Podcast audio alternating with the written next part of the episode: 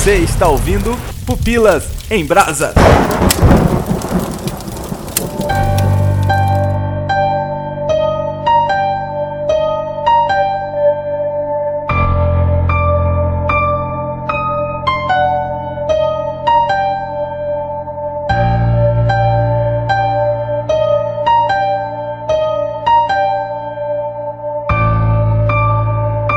Aqui é o Léo Agrelos e eu adoraria um churrasquinho de POG. Não, Nossa. coitado. Parece gostosinho. Eles são gordinhos, carnudos. Não, Já tadinho. comeu churrasco de gato, Léo? Não, mas já comi churrasco de, de rã. capivara?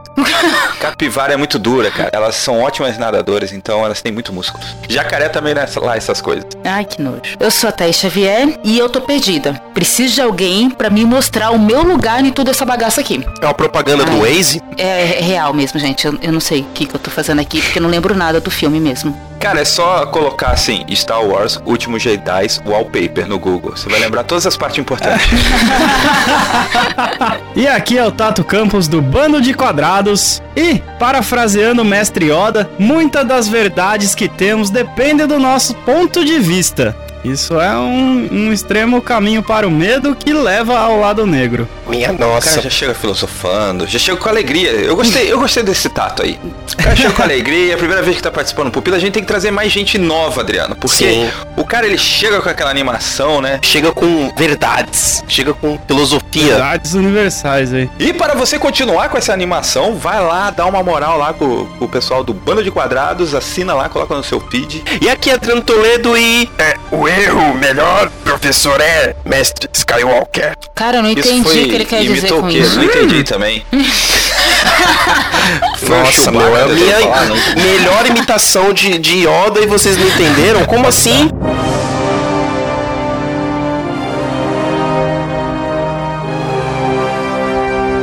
Dois anos depois daquela fatídica cena que vemos Rey entregando um lightsaber para um senhor encapuzado em uma ilha remota, dois anos em que nós, fãs dessa saga de 40 anos de existência, também ficamos segurando esse lightsaber da expectativa, aguardando a continuação dessa aventura que tanto amamos. Então pegue o seu Porg, fofinho, e venha conosco mais uma vez a bordo da Millennium Falcon, porque vamos falar sobre Star Wars Episódios 8, Os Últimos Jedi. Eita, sobe a música. Não? Ah, cara. Eu, eu sempre acho o máximo que pra edição, quando a Adri- a Adriana tá participando. Porque você não precisa colocar trilha sonora, ele faz tudo. É, meu, mas é assim que, que é melhor, cara. Ninguém quer saber de trilha sonora original, quer saber dos participantes fazendo as trilhas sonoras com suas É. belas vozes. Eu queria começar esse cast falando assim, vamos dividir aqui quem gostou e quem não gostou. Mas antes, a gente tem que fazer aquela sinopse. Por quê? Porque quando a gente decidiu gravar, fazer esse esquenta para o Star Wars episódio 9, né, e gravando agora o episódio 8, eu fiquei perdido, porque eu não lembrava praticamente de nada do que aconteceu nos últimos Jedi. Ai, que Jesus, eu não tava. Eu não tô sozinha, graças a Deus. Então, assim, antes da gente continuar, assim, vamos fazer essa retomada, né? Então, ali eu já fiz aquela entrada, a Rey entrega ali no final do Despertar da Força o lightsaber para o Luke Skywalker. Isso. E dali em diante, o que, acontece nesse filme, o Despertar da Força? Vamos aí, lembrando aí que tem, A tem primeira spoiler, né? coisa- Então pode fazer a sinopse A com primeira spoiler. coisa que o Luke faz com, com o lightsaber é jogar ele fora. Que? Verdade! Olha só, tinha esquecido dessa cena. O que revoltou muita gente no cinema. Eu vi pessoas jogando suas pipocas fora. Sim, opa. Jogando seu, seu, suas crianças fora, jogando os cachorros fora. Porque como onde já se viu, é um absurdo. Anakin usou aquele sabre, Obi-Wan usou aquele sabre. Como que pode o filme já começar jogando a história pra fora? É um tapa de película no fanboyzismo. Isso é uma clara referência ao Eustáquio do Coragem o Cão Covarde, cara. Que o Luke Skywalker virou o Eustáquio nesse O filme. velhinho? Caraca. O velho que fala, cachorro idiota! Caraca, velho. Isso é uma clara referência a Cartoon Network. Porque a Disney vai comprar tudo, cara. Nossa, velho, você resumiu agora o Luke Skywalker em um personagem fantástico, que é é adorado por muitos, que é o Eustáquio. Aí é, é- é manipulação da massa. Você vai ver que o Cartoon Network vai ser da Disney e daqui a pouco a Warner vai ser da Disney também. Mas então, e depois, beleza, ele tacou ali o lightsaber fora. E aí, o que que tem? Que que, pra onde que a história vai? Eu só sei da parte aonde a Wei fica lá na ilha do Mario World com o Luke treinando, que é a parte que me interessa, que, é que fico com raiva quando saía dessa parte. Que eu queria só ver aquilo e aí ficava num, num, nos cassinos da vida que não me interessava, uns outros negócios que não me interessava, e a Wei ali não, não rolava. Eu pensei que tu ia adorar essa parte. Mó crítica social, tal. O lance enquanto a galáxia tá se lascando, as pessoas estão ali com seus prazeres e de comidas e luxo e tal. Eu não preciso E de um crianças filme pra sofrendo. isso. É só abrir a janela. É, ma- mas tem realmente essa crítica, essa crítica social, entre muitas aspas aí no filme. Na verdade, quando eu tava estudando pra pauta, eu lembrei dessa parte e pra mim, na minha memória, parecia um filme totalmente diferente. Era outro filme, que Como é é- justamente uma das críticas do- dos últimos Jedi, né? Porque ele é um filme muito grande. Então, parece que eu tô vendo um filme da Rey com o Luke e aí daqui a pouco, cara, começa aquela aquela side quest do daquele pilotinho lá, o Paul Dameron. Ah, você tá Isso. falando da corrida dos canguru? é, vai pra uns lugares nada É, a ver. É, chatinho, então tem a revolta dele, né? Porque ele não entende, tem todo aquele arco do, do Paul dele não entender qual que é o plano da aliança rebelde e de achar que eles não estão fazendo nada. E aí ele vai tomar as rédeas do negócio e vai lá tentar salvar a aliança por conta própria. Essa é, esse é um dos plots, né? E aí tem, acho que tem o que? Tem uns três plots diferentes nesse filme. Tem o da Ray, o do Paul, do, do Finn, acho. Que eu não lembro agora. Isso. Também é, é, é bem, bem fraco também, o do Finn. E só. Ah, tem a, a saga do Kylo Ren Ah, né? sim, sim. Com o Senhor Fumaça ali. Com o Então, Snoke vocês gigante. não acham que o fato de ter vários núcleos, porque o filme é basicamente isso, é- são filmes separados É uma novela. dentro de um único filme. Eles não se encontram, é, é- é não fica ruim, porque pra mim ficou cansativo. Não seria melhor se eles trabalhassem cada núcleo em, em filmes separados e depois juntassem? Não, não sei, Hum. ficou. Não, eu acho que Vocês não acharam, eu acho que né? não precisaria porque tem coisas ali que, tão, que são realmente desnecessárias. O, o próprio a aventurinha do Paul Dameron lá no, no planetinha lá que tem o Benício Del Toro, ele- que ele fala, ah, você vai ter que falar com o melhor contrabandista, com o melhor bandido que tem, que ele vai ser o cara que vai te ajudar a fazer não sei o que. Todo mundo pensando, putz, é, é o Lando que vai aparecer aqui, né? Aí não, é um personagem tosco do Benício Del Toro lá. Isso é Ah, totalmente ele uma- desnecessário. Mas e- na verdade eu não acho a, a participação dele desnecessária. Ele é o, o cara neutro, o cara que vende arma pros dois lados da guerra. Ele é o, eles é, o, é os Estados Unidos na Segunda Guerra. É, eu ia falar que ele é a, Sui- a. Suíça, né? Que a Suíça é neutra geralmente nas coisas, mas a Suíça não vende armas pra pra ambos os lados da guerra, né? Eles só são neutros É, mesmo. Ele é o Nicolas Cage do Senhor das Ah, Armas. melhor. cara. Putz, é Pronto, verdade. Já tinha um pronto. filme. Já tinha um filme. não precisava precisava. dele. Pronto, realmente. Um dos grandes pontos negativos da- dessa nova trilogia é que eles criaram personagens que não sustentam a história. Fora o arco Da é, Rey, né? Kylo Ren e Rey, que aí você tem a, a Leia, você tem o Luke, virou Boruto, sabe, do Naruto, o filho do Naruto. A gente quer ver os caras porque os caras tão velhos e a gente quer ver os, os personagens antigos, Exatamente. porque os novos não estão sustentando. Eu gosto da Way, pra ser sincera. Eu também gosto da Ray. Mas é só. É, Fora mas esse arco Aí aí, o BB-8 também, eu acho ele muito. Então, o, o problema é que assim, o Finn, ele tinha até um, um plot interessante no primeiro filme, no O Despertar, da, Despertar da Força, Força. Porque ele é um cara que traiu, que não concordava, e aí, de- a princípio, ele só queria sobreviver tal, aí ele acaba indo pro, pra aliança tal. O Finn é um personagem bem legal no primeiro filme, no, no Despertar da Força. Só que nesse filme, eu acho que deram uma cagada bonita, assim, no- nas motivações dele. E tanto que lá no final do filme, quando daria pra resolver o, o problema que, que se tornou as motivações e, o- e o arco do, do fim, eles acabaram amarelando e não deixando o cara morrer, velho. Era pra ele ter morrido ali, meu, no final do filme. E se ele tivesse morrido, ia ser muito melhor. é, Olha, você falou um negócio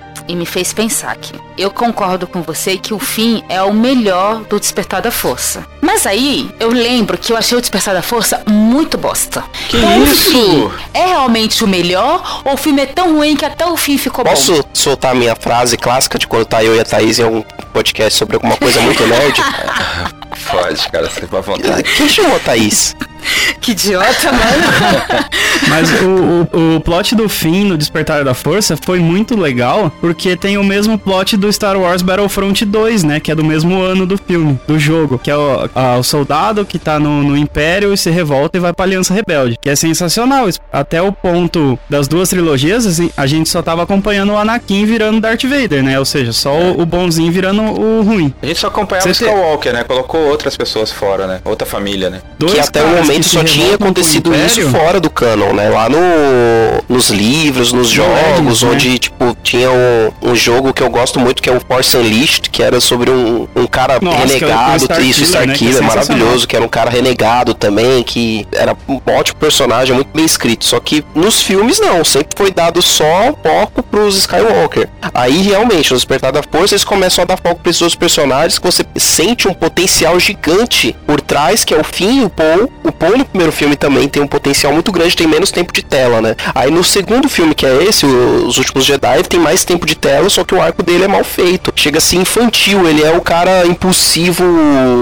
canastrão e, e clichê, né? Ele é o adolescente. Isso, ele se porta o filme inteiro como um adolescente, aí no final do filme tem que dar a lição de moral de que ele não sabia o, o que estava se passando e as almirantes estavam certas o tempo todo, e aí a almirante lá tem que morrer por isso, e só pra ele ter o- a culpa. Mas isso, cara, eu acho que é uma das partes boas. A gente só tá falando das partes ruins, né? Mas esse arco não precisava, concordo. Mas esse arco, ele é a antítese da Disney. Acho que até os diretores da Disney lá devem ter ficado até preocupados. Gente, não é isso que a gente sempre. A gente tá há 80 anos construindo esse negócio de o mais novo tem razão em relação ao mais velho. E aí vem esse filme e subverte isso. Como que esse filme passou? Toda a filmografia da Disney, principalmente com seus desenhos, tem esse lance de tipo, o novo é bom, né? Então, venha para o novo, o pai, o mentor, alguém assim que faz parte do filme ali, ele sempre acaba estando errado, né? Por causa do seu conservadorismo e essas coisas. O que os últimos Jedi faz é o contrário. Então, você tem esse arco do Paul e ele sendo totalmente inconsequente, mas os atos dele têm consequência. Isso é muito louco, mas eu acho que o Ryan Johnson, ele podia fazer uma versão para o YouTube dos últimos Jedi. Por exemplo, quando chegasse a parte do Paul Damon, se você quiser mais saber o que que aconteceu com ele, clique no card aqui em cima. e você vai para outro vídeo. Fazer um, um Bandersnatch do, do Star Wars? Ou então, ou então fazer uma série do que aconteceu durante a aventurinha dele e colocar no Disney Plus, meu. Isso, aí você já cortava ele, já cortava o fim, já cortava esses, esses papinhos que teve, sabe? Que é legal, cara, vai. Essa parte, da a questão da, da crítica social ali que tem com o Senhor das Armas do Nicolas Cage ali, é bacana. Só que tá totalmente desconecto do filme, parece, né? E, no- e tem até um menininho que usa Sim. força no final também, né, nesse filme. É, nesse É, o filme. menininho da vassoura, né? Isso. Ninguém, todo mundo ficou pensando, ué, mas ele usou a força mesmo? Ou foi um erro de continuidade? Eu acho que ele usou a força mesmo. Era só o Harry Potter. Ou era mais um caso, um caso clássico de Harry Potter sem Harry Potter? Aí o Tato falou aí que se a Disney vai comprar o Warner, com certeza se tivesse comprado, seria o, o Harry Potter ali. Cara, eu fiquei imaginando Harry Potter no espaço agora, né? Nossa, viajei legal. Olha só, cara. Um Interessante, hein? Spectrum patrono de, de X-Wing, sei lá. Olha aí, ó, ô, produtores que nos ouvem aí, que a gente sabe que vocês nos ouvem. Põe pra frente a ideia, mas dá crédito, né? Não, geralmente eles só roubam nossas ideias mesmo. Não paga nada. Nem créditos. E a gente bobo paga ingresso ainda pra ver, né? Pois é. Feliz ainda. Bom, tem outras coisas positivas também no filme, né, cara? A gente falou bastante das coisas negativas. Falamos nada, nem comecei a falar mal ainda. Como assim falamos bastante? Não, tô brincando. Pode falar as coisas positivas, A desculpa. coisa positiva é Star Wars, né? Mas eu falo assim brincando, gente, brincadeira. Eu gostei do filme, só pra deixar isso claro. Principalmente porque eu detestei o, O primeiro. Despertar da Força. Aí esse daí eu falei, nossa, olha só, pode ficar bom. Então, vamos separar aqui os meninos dos homens. Vamos falar aqui logo que quem gostou realmente do filme, certo? Ou e quem não gostou. Vamos separar aqui. Adriano Toledo. Ah, Léo, Né. você pergunta ainda? A pergunta isso pro. Ai, Jesus. Quero começar Eu, eu achei positivo. que vo- você me conhecia tão bem, chefe. Eu gostei, só que realmente eu gostei muito mais depois que eu assisti do que agora. Eu saí do cinema assim, que nem um- uma criança tonta. Só que agora eu realmente vejo problemas no filme. Que lá, quando você termina de ver, você não, não vê nenhum. Mas ainda assim, pra mim, a, a- a receita é é positiva. E você, Tato? Na verdade, assim, eu não, eu não sei se eu gostei tanto, porque eu não vi o último episódio, né? Porque eu, é claramente é só um episódio ponte. O, o episódio 8 é um episódio ponte, né? O que costuma ser mais complicado, né? Eu vejo que é por isso que tem vários arcos, vários núcleos, etc e tal. Acho que a construção do equilíbrio da força ali foi bem feito. Foi muito bem feito, aliás. Do, da Rey, do Kylo Ren e tal. Os mestres caindo e uma nova geração de Jedi que não tem tanto ensinamento, então precisam voltar às origens dos Jedi aí. Vai, acho que vai ser interessante. Foi legal você falar da questão do terceiro filme, né? Depender do terceiro filme aí para saber o desfecho, porque quando a gente assiste, por exemplo, O Senhor dos Anéis As Duas Torres, ele tem um ritmo meio fragmentado também, né? E ele fica muito melhor depois que sai o Retorno do Rei, né? Talvez aconteça isso Sim. com os últimos Jedi. E pra você, Thaís, o que, que você achou do filme? Gostei. Eu acho que os, esses, essa nova trilogia não é feita para minha geração. A minha geração vai assistir esse Star Wars mais pelo saudosismo, para ver os tiozinhos lá, para ver a Leia, a gente dar tchauzinho pra ela. Foi triste, inclusive, ver ela na tela. Mas Uhum. a história, eu, eu me diverti no filme, mas já passou a época de Star Wars pra mim, entende? Eu me divirto como eu me divirto no- nos filmes da Marvel.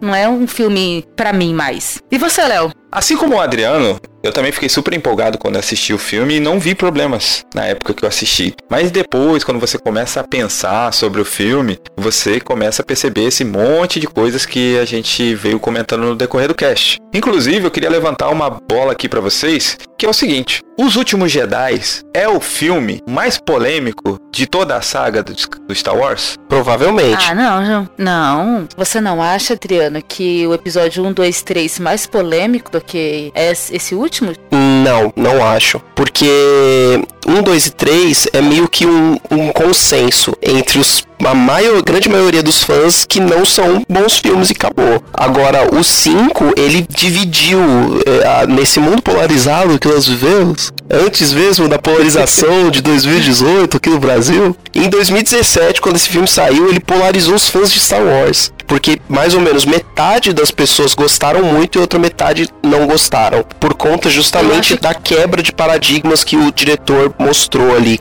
quebrando é, assim personagens, grandes figuras e jogando elas no chão. Mas você falando isso me faz achar que, na verdade, a polarização foi muito parecida. Porque o problema do 1 e o 2 e o 3, eu acredito, que é questão de geração. O pessoal que viu o 4, 5 e 6 no cinema tinha aquela expectativa pro 1 e o 2 e o 3, e quando eles saíram, não foi aquela, aquela coisa toda que eles esperavam. Como eu, por exemplo, assisti o 1, 2, 3, 4, 5, 6 de uma carreata só, pra mim os- todos os filmes são bons. Agora, como tem esse, essa lacuna pra esperar os novos episódios, aí já não, eu crio uma expectativa de ser tão bons quanto os antigos Star Wars. E aí fico nessa comparação. E como eu acho que não é bom, por isso que eu tô falando que não é feito pra minha geração, aí fica reclamando, falando, não, não é tudo isso. Aí a gente começa a ver um monte de defeito. Porque tem defeito nos outros filmes também. Sem dúvida. Vai ter um monte de coisa falhas, inclusive no 4, 5, 6. Vai ter coisa que não foi respondida, falha. Você fala, meu, mas esse Anakin é um bobão, não precisava disso tudo, fica chorando à toa, de gente sofre. Mas a gente, pra gente tava de boa porque a gente viveu aquela época.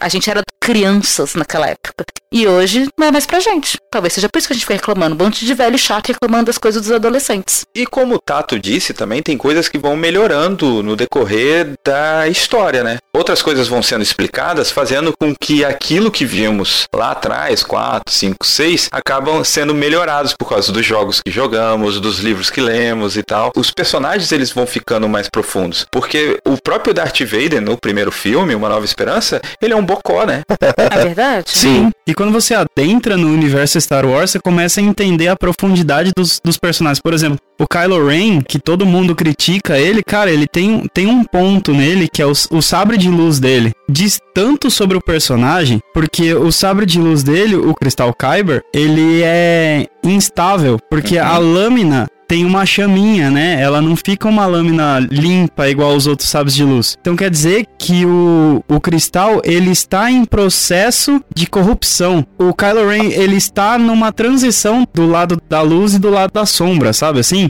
Sim. Então é um, é, um, é um personagem que te dá muita coisa pra ser explorada. O sabre de luz dele pode virar branco também, porque daí o, o, o lado negro pode se tornar, tipo, ob- obsoleto pra ele, entendeu? Porque ele tem algumas ações de Jedi também. É um bagulho que assim, ó, se a Disney souber pegar os personagens, dá pra ela criar um novo universo que vai estar sensacional. É, se a Disney souber, porque até agora esse vilão eu realmente acho muito fraco.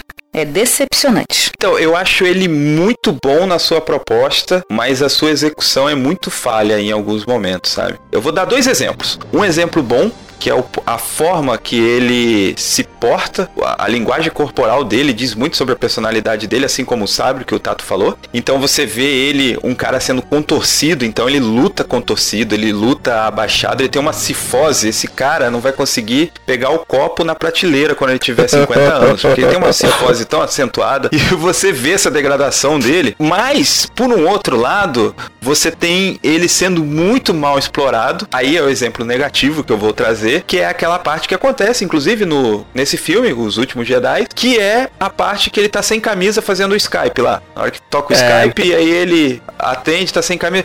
Tipo, piadinha besta, sabe? Tipo, ele é mal explorado em alguns momentos, assim, que torna talvez a percepção que a Thaís tá tendo de ele ser um, um personagem ruim, justamente por ele, de alguns momentos, ele está muito mal colocado, sabe? Mas será que não é proposital? Essa piada da camisa? O A geral. camisa era pras, pra audiência feminina.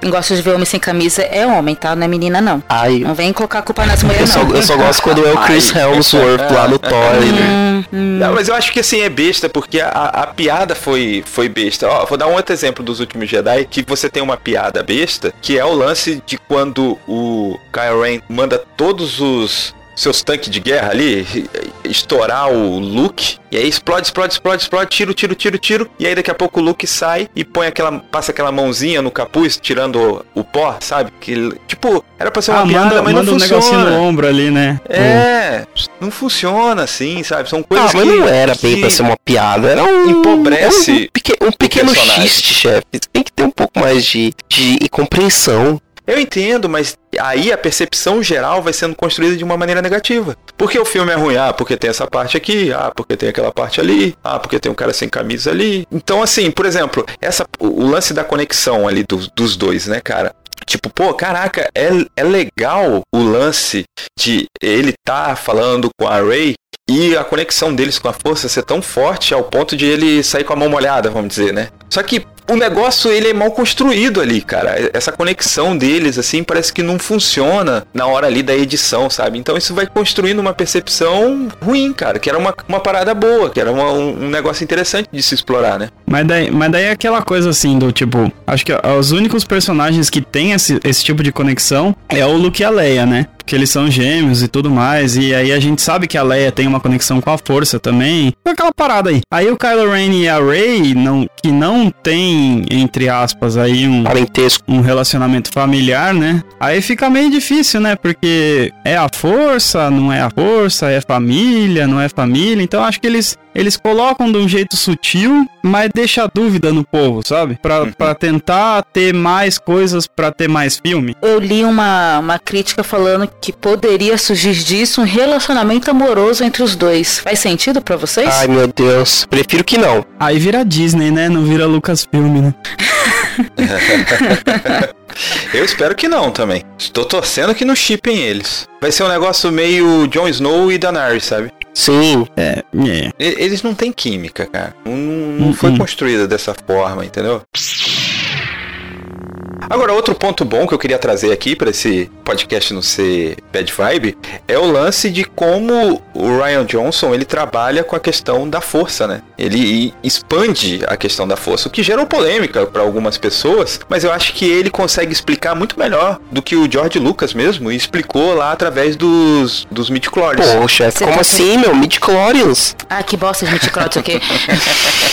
Mas vocês não acham que o, o- a exposição que a gente tem no filme em relação a força ela toma uma proporção muito maior do que de fato a gente tinha até agora? Você tá dizendo que ele- naquele negócio que ele tá falando que a força não está, não é dos Jedi, mas tá em todo mundo, essas coisas? É isso? É, Sim. esse é o Mas isso conceito. não foi trabalhado antes? esse é o conceito o de- já tinha falado isso. Sim, é o conceito de força que o Yoda ensina pro Luke lá no Império Contra-Ataca. Se- Tá. Sim. É exatamente isso que o Yoda ensina lá quando ele fala o que, que é a força. Lá no filme de 81. Uhum. Não, mas você tá certo. Muita gente reclamou disso mesmo. Só que eu, eu não entendi. Eu falei, ou eu não entendi os outros filmes, ou eu não tô entendendo mais nada mesmo. Porque na minha cabeça sempre foi isso. O- a, a força é como fosse uma religião que qualquer um podia acessar. Todo mundo pode ter acesso à força. É só querer, na minha É cabeça. baseado nos universalistas, né? Que dizem que Deus é energia e tá em tudo, né? Mas o próprio Conselho Jedi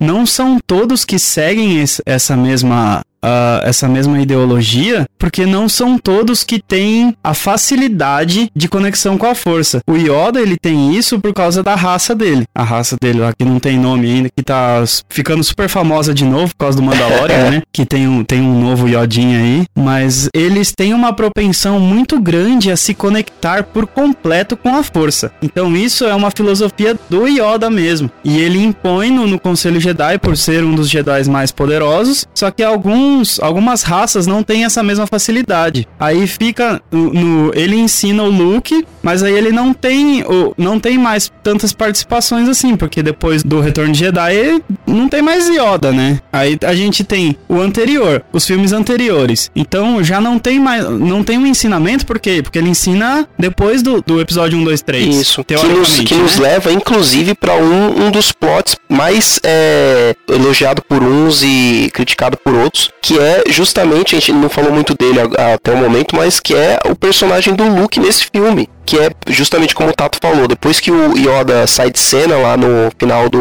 no na verdade, no início do Retorno de Jedi, né? Que ele morre, você entende que entre o, o filme 6 e o, e o 7 e tal, até no- que, ele, que ele tava sumido no 7, ou agora ele, ele retorna, você vê que ele tentou é, reerguer a Academia Jedi, te- tentou treinar outros Jedi, só que se decepcionou porque a gente entende que ele não teve tanta guia, tanto direcionamento quanto, ne- quanto seria necessário, justamente porque ele não tinha mais o Yoda pra ajudar ele. Ele foi meio que deixado como o último Jedi da existente, né, no final do Retorno de Jedi. E aí ele não tinha, Sim, ele não tinha exatamente. parâmetro, ele não tinha basicamente não tinha nada. Que inclusive é um arco sensacional do universo expandido, que é a Academia do Luke. Porque é quando ele acha o templo dos Jedi e, e a biblioteca, né, secreta dos Jedi e tal, e ele tem acesso a milhões e milhões de informações, ele é, luta e não consegue colocar em prática aquilo, porque ele não tem mais um, um guia, né? Então ele se torna um Jedi super poderoso. Tem alguns relatos que dizem que ele consegue se- ser até mais poderoso que o Yoda, só que ele não tem uma canalização do conhecimento. Sim, que leva ao, à Ele- crise dele nesse filme, né? De, de, de se isolar Que é um- e, e meio que deixar de acreditar, né? que pra mim é o melhor personagem, cara. É o melhor. É, eu acho que é o- disparado é o melhor arco. Ele ganha tudo. É por isso que eu volto a falar. Era, era melhor o filme ficar só lá na ilha do Mario com ele e tava de boa. Não, mas eu acho que assim, se a gente cortasse o Paul, o fim, sabe, essas paradas assim, a gente teria um bom arco, um, um excelente filme. Porque todo o drama que o Luke tem influencia as decisões da Rey e do Kylo Ren. A força motriz da história ainda é o Luke, certo? Uhum. E justamente por essa complexidade e o fato dele não entender, ele ser aquele herói errante, o que torna ele tão apaixonante nesse filme. E outro ponto que a gente consegue analisar aí também é o fato daqueles caras que eles, por estarem com o conhecimento, eles se acham os detentores de tal. Então, por eu ter a biblioteca ali, o Luke, por ele ter ali a biblioteca, ele achava que, tipo, ele era o guardião da força. Em algum momento ele Sim. pensa isso. E aí até que aparece o Yoda e ajuda a queimar ali a. A biblioteca falando que, tipo, isso daí não é importante, cara. A força tá em todo mundo, né? Porque ele tava naquela situação de que eu sou o guardião aqui, eu, eu tô fazendo isso daqui, né? Era uma das poucas coisas que ele conseguiu se apegar, né? Porque lembrando que todo o drama do Kylo Ren, né? Tudo que motiva essa nova trilogia é justamente o fato do Luke não saber o que fazer, né? Sim, exatamente, porque o, o, o Kylo Ren, quando ele ainda era bem solo, ele foi um aluno do Luke, né, na academia, e o Luke, por medo da quantidade de poder que, que o Ben tinha, ele tentou matá-lo, né? Ele não E tentou, ficou- tentou? Ele não só pensou? Então, na visão do Kylo Ren foi exatamente isso. Ah, tá, tá ok. E essa é a motivação do cara. Pô, o cara, com medo do meu poder, tentou me matar, então eu vou procurar alguém que não tem medo. Aí ele acha o Snook, né? O, o, o fumacinha lá, o, o líder supremo. E aí ele acaba que se corrompe pro lado negro. E eu tô pra dizer que em toda a história de Star Wars até agora, esses oito filmes, o Luke, ele é o personagem que a gente consegue mais se identificar. Justamente por essas falhas, por esses erros, né? Por essa insegurança que o Luke apresenta. O tempo todo, né, cara? Embora ele tenha amadurecido e ganhado força, conhecimento na própria força, ele ainda é um cara errante. Então é muito fácil a gente conseguir se identificar com o cara, né? Sim. Porque como vemos ali no, no filme, a a força ela é meio que tratada como uma religião e nós vemos o Luke perdendo a fé, né, cara? Em vários momentos ali, ele acaba perdendo a fé na força. é muito real, né? Muito próximo mesmo do que pode acontecer com a gente, porque você vê que o catalisador da perda da fé do Luke é um erro dele, né? É é um problema que ele causou E que ele se e culpa, ele se né? culpa. Só que aí no que ele se culpa, ele acabou descontando tudo isso na força e nos Jedi, né, no caso, né, em, em tudo que ele acreditava, em tudo que estava escrito nos livros, em toda a filosofia, e aí ele descartou a tudo aquilo, tipo, pensando de que que adianta ter tudo isso aí, Uhum. tudo isso escrito, toda, todo, tudo isso pelo que a gente tem lutado, todos os nossos antepassados, os outros Jedi que viveram antes, sendo que não tinha jeito, ele iria ir pro lado negro de qualquer forma. Parece que o, Luke ficou preso a teorias. Ele estava preso aos livros, preso aos dogmas, preso a tradições dos Jedi. E ficou preso numa caixinha, não conseguia expandir. E por isso que ele se decepcionou. Porque ele não conseguiu lidar com, com isso. Ele viu que, como ele estava preso, ele não conseguia enxergar o todo do negócio. E aí ele falou: não, isso não tá funcionando, então vou descartar. E a gente vê que foi claramente um negócio que. um bloqueio que ele mesmo criou, porque. Cara, ele tava no nível de Yoda e, de Darth Sirius. Porque o único cara que conseguia se fechar pra força a ponto de ninguém saber que ele era o, Darth Sirius era o Palpatine. E o Luke chegou nesse nível, entendeu? Então ele chegou no nível dos mestres do, do Conselho Jedi e dos mestres dos Lorde das Trevas. E inclusive a, a projeção astral que ele faz, que é uma projeção espiritual dos Jedi, que os Jedi só faziam isso quando morriam. E o cara fez isso vivo. Então, mano, ele tava num nível que não tinha ninguém que conseguiria derrotar ele. Aí o cara vai e por causa de uma frustração, ele se fecha completamente pra todos os ensinamentos que ele tinha, pra toda a sabedoria que ele tinha e, e fala: "Vou morrer com isso porque isso não presta". É exatamente o que acontece com a gente quando a gente tem uma frustração. Porque a frustração nada mais é que uma expectativa que a gente mesmo criou e que não foi atendida por terceiros ou por situações fora do nosso controle. E aí a gente faz esse negócio e fica frustrado com a gente mesmo e a gente se fecha pras coisas que a gente mesmo criou. É interessante você falar isso, Tato, porque vendo, por exemplo, a igreja, né, a gente tem aquela questão de o pessoal da igreja é todo mundo santo, na igreja tá todo mundo certinho. o- Vidinha perfeita. né? Vidinha perfeita. Aí você vê os, principalmente líderes da igreja errando, escorregando. Aí você começa a se decepcionar, o que não faz sentido, né? Aí você começa a se decepcionar e falar: não, isso não tá certo, tudo isso que eu aprendi tá errado. Porque justamente você criou uma expectativa da igreja que não condiz com a realidade. E aí você se decepciona. E é isso que a gente vê claramente no Luke, porque a partir do momento que eh, vamos trazer para nossa realidade, vai. A partir do momento que a gente começa a estudar sobre alguma coisa, principalmente na igreja, quando a gente começa a estudar as escrituras, começa a, nos aprofundarmos em, em conhecimentos teológicos e, e escatologia, hermenêutica, homilética, etc, todos esses termos aí que as pessoas não sabem nem o que, que é, mas é muito legal de estudar. não, é massa, eu gosto muito de teologia. Mas tem coisas que não faz sentido. Porque você vai aprender, aprender, aprender, aprender, aprender. Aí você vai falar assim, tô no nível assim, beleza. É tipo, a- tipo aquela paradinha, sabe? Aquela brincadeira de membro, aí diácono, aí bispo, apóstolo, pastor, semideus. Chegamos no, no patamar do semideus. Depois disso aqui, fi, é só doutorado em, em divindade, tá ligado? Que daí é, é nível Deus. Aí, você chega nesse ponto e você fala assim, nada mais faz sentido, porque eu falho e todos os outros caras que estudam isso tudo que eu falei falham também. Então não importa estudar. Então eu vou me fechar pra isso e já era, porque eu me frustrei de uma maneira. Por quê? Porque a gente não é Deus. A gente é humano e a gente nasceu na raiz do pecado e a gente vai falhar, porque Deus precisa ser supremo. Eu, eu sempre falo isso que é, é uma heresia minha, mas não é tão heresia assim, sabe? É, Vamos lá. Qualquer coisa eu corto. Não, não, tudo bem. É que tô assim, zoando. eu falo que. É, Aqui não tem censura, gente- não, rapaz. Ah, beleza, então. Então eu vou falar.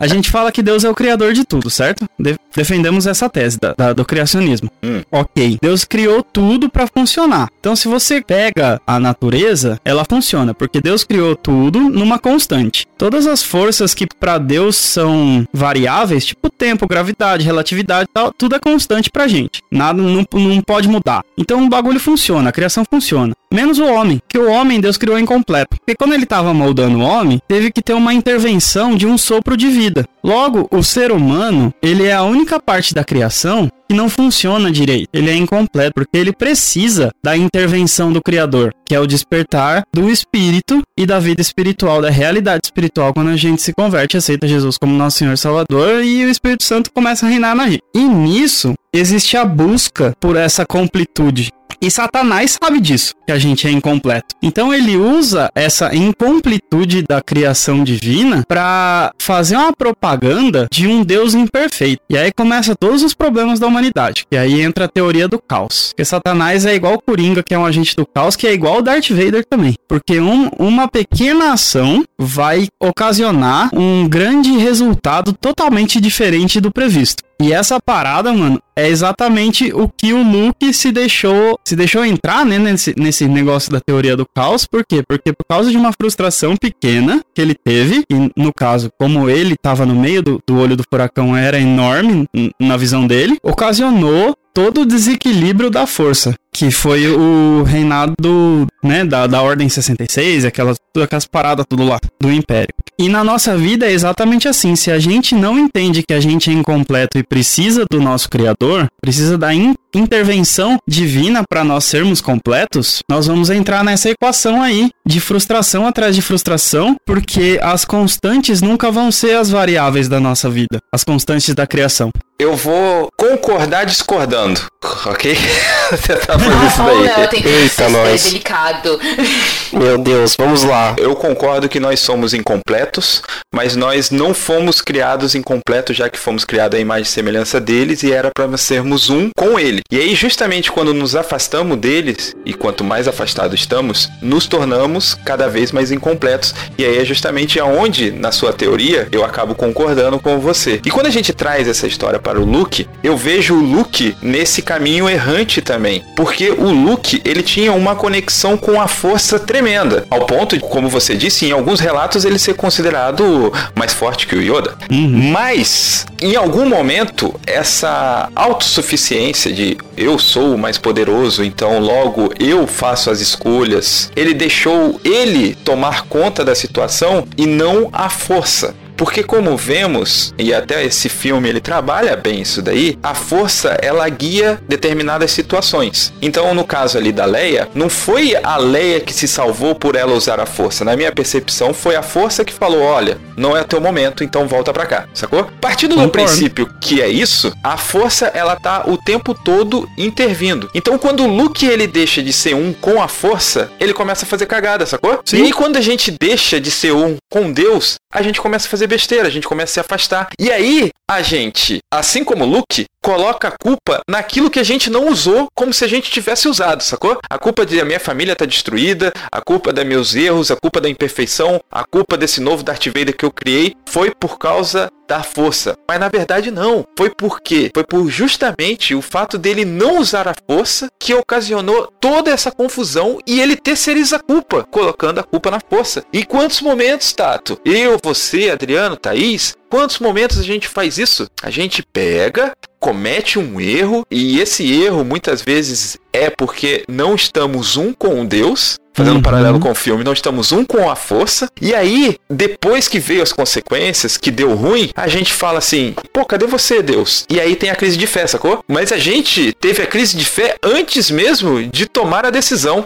Só a gente não chamava desse nome. E aí, quando a gente teve a decisão, as consequências vieram, e aí a gente coloca o nome de "Ah, agora estou passando pela crise de fé. Não, cara, a crise de fé começou lá atrás, quando você deixou de ser um com Deus e agora você está terceirizando a culpa, dizendo que Deus não está intervindo, que Deus não é bom, que Deus eh, não te ama por causa dos seus erros cometidos.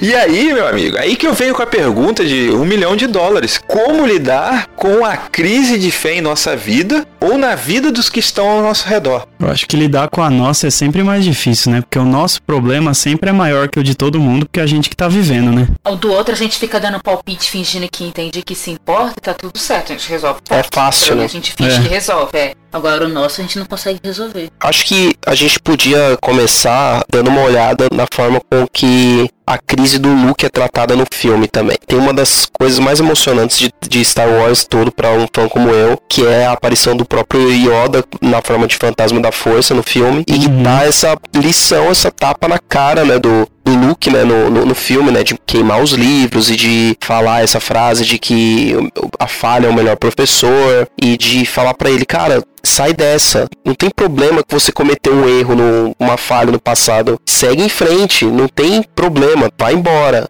E aí, depois disso, de, de toda essa cena tal, o, o Luke acaba reatando, né, o- a ligação dele com a força, porque ele entende que essa é a única forma que ele vê ali de dar um jeito no problema que tem no mundo. E ele é, como a gente até discutiu, ele é um dos seres mais poderosos do, da- do universo ali, daquela galáxia. E ele te- tinha que fazer alguma coisa, ele não podia simplesmente se fechar pro mundo e deixar os problemas do mundo se resolverem sozinhos. Então acho que, em certo sentido, a gente precisa de motivação para sair das crises, olhar ao nosso redor, tirar o, o foco do nosso próprio umbigo e entender que a gente não é o floquinho de neve mais brilhante que, que existe, que, que a gente não é o, o centro do universo. Entender que, que existem pessoas ao nosso redor que necessitam da gente, dependem da gente, existe um mundo que precisa da, da nossa influência, que precisa da nossa presença e que também aprender com os nossos erros. É algo que o, que o filme ensina. Aí tu chegou num ponto que eu também gostaria de comentar, que é justamente o fato de lidar com a frustração. Porque nós vemos o isolamento do Luke sendo justificado muito pela frustração que ele tem em relação à falha que ele teve, ou suposta falha que ele teve com o Kylo Ren. E aí eu comecei a pensar justamente nas vezes que nós falhamos e depois nós corremos o risco de desistir de tentar, entende? Vou dar um exemplo mais pueril e depois, se vocês quiserem, vocês podem se aprofundar. Quando vem alguém te pede uma esmola, e aí você dá a esmola pro cara, né? Você ajuda o cara. E aí você descobre que o primeiro cara que te ajudou, ele pegou o dinheiro e foi beber. O segundo cara que pediu a marmita pra você, ele pegou o dinheiro e foi beber. O terceiro cara que pediu um pastel pra você, ele pegou o dinheiro e foi beber. Foi usar droga, enfim. E aí você chega num momento que você fala assim, pô, entra numa frustração, né? Tá bom, não vou mais ajudar. O que meio que aconteceu com o Luke. E aí você deixa um grande potencial, sabe? De explorar o seu grande potencial, justamente pelo fato de uma frustração, ou três, como eu dei o exemplo, ter te derrotado, né, cara? O seu próprio exemplo de ajudar o outro, ou o exemplo do Luke mesmo, a gente se culpa muitas vezes por coisas que não é culpa nossa. Porque se ele tivesse treinado lá o, o Narigudinho, que eu esqueci o nome, e ele se tornasse ruim, ele, ele não seria o culpado por isso. Ele fez a parte dele que era treinar. Então se você dá uma esmola pro cara e ele vai beber, você não é culpado por ele sair pro beber. Você tá tentando ajudar. Se ele beber é uma escolha dele. Você não pode interferir na escolha do outro. Então é só tirar a culpa que não é nossa. A gente carrega às vezes um fardo que não precisamos carregar.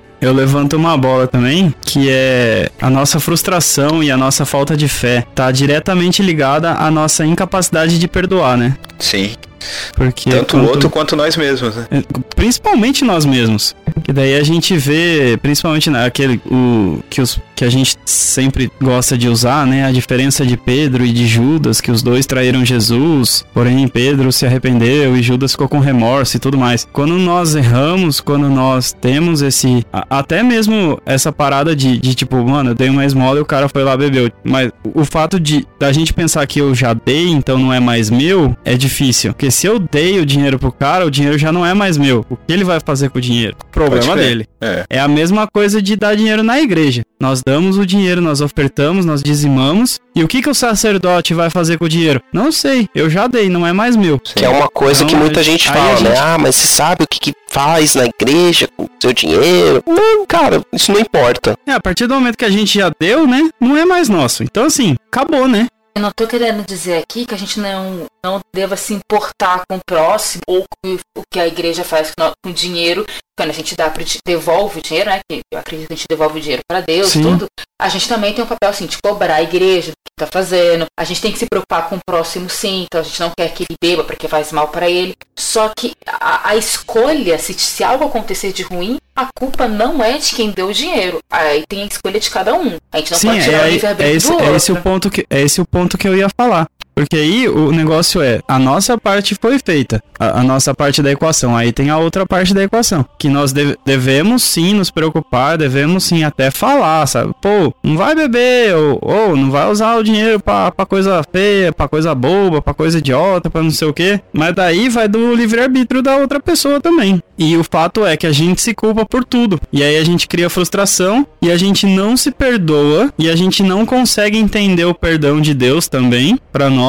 Aí a gente entra naquela parada da oração do Pai Nosso, né? De, de perdoa nossas dívidas, assim como nós perdoamos os nossos pecadores. Se a gente não entende o perdão, a gente não aceita o perdão de Deus, aí entra uma bola de neve de problemas, etc e tal. E a crise de fé que nasceu lá atrás vai virando um- uma crise existencial que vai resultar sei lá o que se não houver uma intervenção, né? E daí a gente precisa de uma intervenção assim como o Luke teve, tanto da Rey quanto do Yoda. Então eu vejo que a gente pode ter intervenções de mestres e de aprendizes também, que vão dar um- uma visão diferente do que nós falamos e uma visão diferente do que aquilo que nós aprendemos. Tem uma parte que o Yoda aparece para o Luke e diz assim: de todos os professores, a falha melhor deles é. Então eu posso dizer que ao cair e ao fraquejar é um momento talvez que eu consiga mais reconhecer ou é um momento que eu tenho maior chance de perceber que realmente quem é que toma conta da minha vida.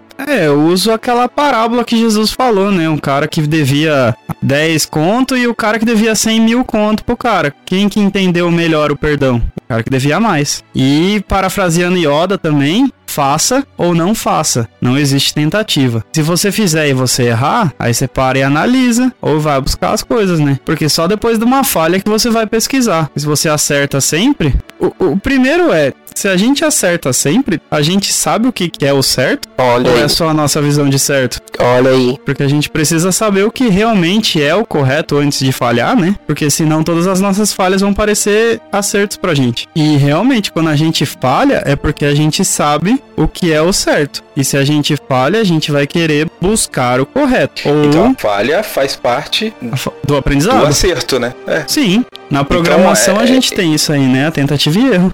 Então a gente pode dizer que a, a crise de fé, ela não torna você um cristão pior, inferior, porque você está tendo crise de fé. A crise de fé eu posso dizer que ela faz parte do processo do amadurecimento na fé, apesar de ser uma crise. Eu não posso dizer por todos, mas pelo menos na minha vida espiritual faz parte. O tempo inteiro, a crise de fé. Muito mais parecido com a do Luke mesmo. Às vezes a minha crise de fé não é em relação a mim e a Deus, é em relação ao meu irmão, de igreja mesmo. Eu fico decepcionada com os meus, com as pessoas à minha volta, a maioria das vezes. Eu espero coisas deles, como o Luke teve. Então na minha, no meu processo de fé, o meu amadurecimento principalmente, está no relacionamento com os meus irmãos. E isso pra mim é a minha crise de fé. Já que você abriu seu coração, eu vou também abrir o meu, falando que minha crise de fé é justamente esperar o pior da situação. Talvez você pense que eu sou um pessimista, coisa do tipo, mas quando é, existe alguma doença, sabe? E aí eu costumo falar que seja feita a vontade de Deus. E de fato é isso que eu acredito e de fato eu sei que a vontade de Deus vai ser o melhor. Mas eu tô sempre com o pé atrás sabendo que a vontade de Deus é o melhor, mas nem sempre é o melhor para mim, sacou?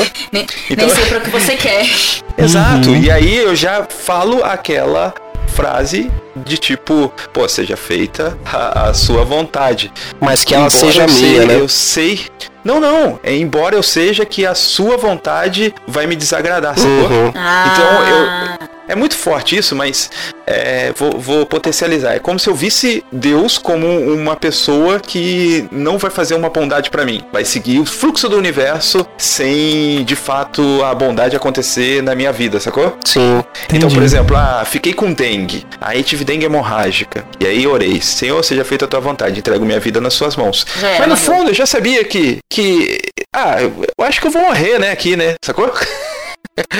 Eu, eu não tava esperando muita cura. Eu tava esperando ser feita a vontade de Deus. Quando eu, eu começo a pensar isso daí, eu começo a ver que é um tipo de crise que eu tô tendo. Eu espero que Deus faça a sua vontade, a sua intervenção. E aí é como a Thaís falou, e aí como o Luke enxergava a força, ah, ele sabe que existe, tá ali e tal, mas é como se Deus, a bondade de Deus, ela não fosse acontecer o tempo todo na minha vida. E o que é um erro, porque quando eu analiso a minha vida, ela aconteceu mais vezes a bondade do que propriamente a vontade contrária da minha, sacou? Então eu tenho mais motivos pra dizer que Deus é fofo, que Deus é amável, que Deus é maravilhoso, do que dizer que Deus é justo, entendeu? E é exatamente isso, né?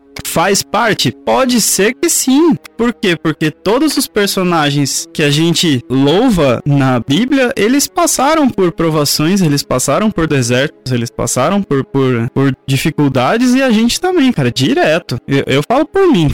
Sabe aquela coisa, ah, tô bem, ê. sempre tem alguma coisa, a gente sempre tem alguma coisa. Se é- não é uma crise financeira, é uma crise existencial, se não é uma crise existencial, é alguma coisa de é, relacionamento. Relacionamento que eu digo não é só amoroso, é familiar, é fraternal, amizade. É a fé, né? Porque daí você começa a acreditar que Deus é provisão, mas você fica desesperado. Eu, eu mesmo, né? Eu, no momento eu tô, tô desempregado, faz um tempo já.